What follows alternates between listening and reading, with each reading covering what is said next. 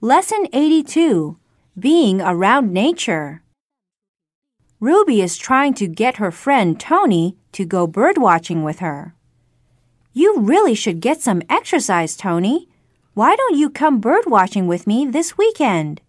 That sounds boring. What's birdwatching all about, anyway?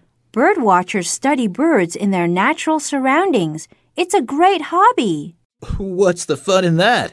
We enjoy listening to different birds sing, looking at them fly, and watching how they behave. What else? Well, it's also relaxing to be around nature, and walking in the mountains helps keep you fit. Nothing's more relaxing than watching TV in my air conditioned room. You're hopeless. And you're bird brained.